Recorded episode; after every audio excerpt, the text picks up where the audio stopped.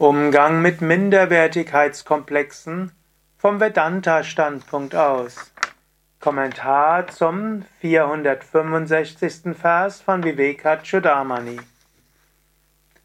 Hast du manchmal das Gefühl, mit Aufgaben nicht richtig umgehen zu können? Meinst du manchmal nicht ausreichend gut zu sein? Meinst du vielleicht, du bist kein ausreichend guter Yogalehrer, Yogalehrerin? Denkst du manchmal, du wirst deinen, der Kindererziehung nicht wirklich gerecht, du machst deinen Job nicht gut, du bist kein ausreichend guter Ehepartner, Ehepartnerin.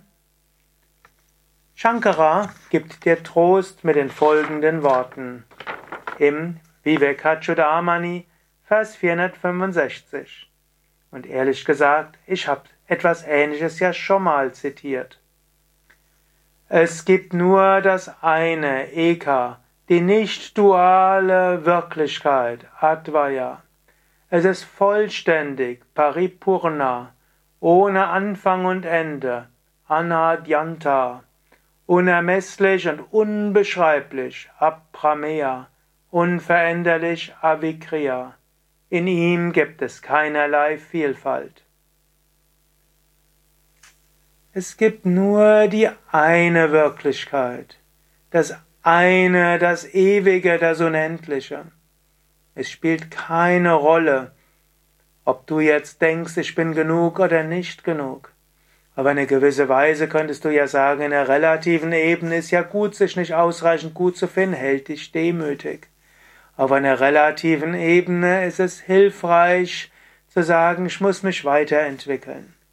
Aber auf einer absoluten Ebene bist du absolut vollkommen, die bist unendlich. Und sogar auf einer Zwischenebene könntest du sagen, das Ganze ist ein Traum Gottes. Gott tut alles. Es geschieht, es läuft ab, Ishvara macht es.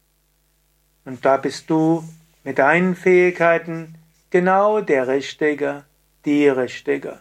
Wenn Gott jemand anders brauchen würde mit besseren Fähigkeiten als dich, dann hätte jemand anders hingesteckt.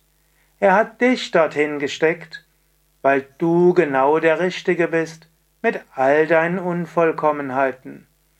Wenn deine Kinder eine bessere Mutter, einen besseren Vater gebraucht hätten, dann hätten sie einen besseren bekommen. Für ihr Karma bist du genau der Richtige. Wenn dein Partner, deine Partnerin einen besseren Ehepartner brauchen würde, oder wenn deine Eltern eine bessere Tochter oder Sohn brauchen würden, dann hätten sie das bekommen vom karmischen Standpunkt aus. Vom karmischen Standpunkt aus hast du alle Fähigkeiten und alles, was nötig ist. Nutze sie. Aber von einem höchsten Standpunkt aus gibt es überhaupt kein Karma. Karma ist eine Illusion. Daher lebe aus dem Geist der Unendlichkeit und der Ewigkeit und aus der Einheit und gehe in dieser Welt mit etwas Humor um.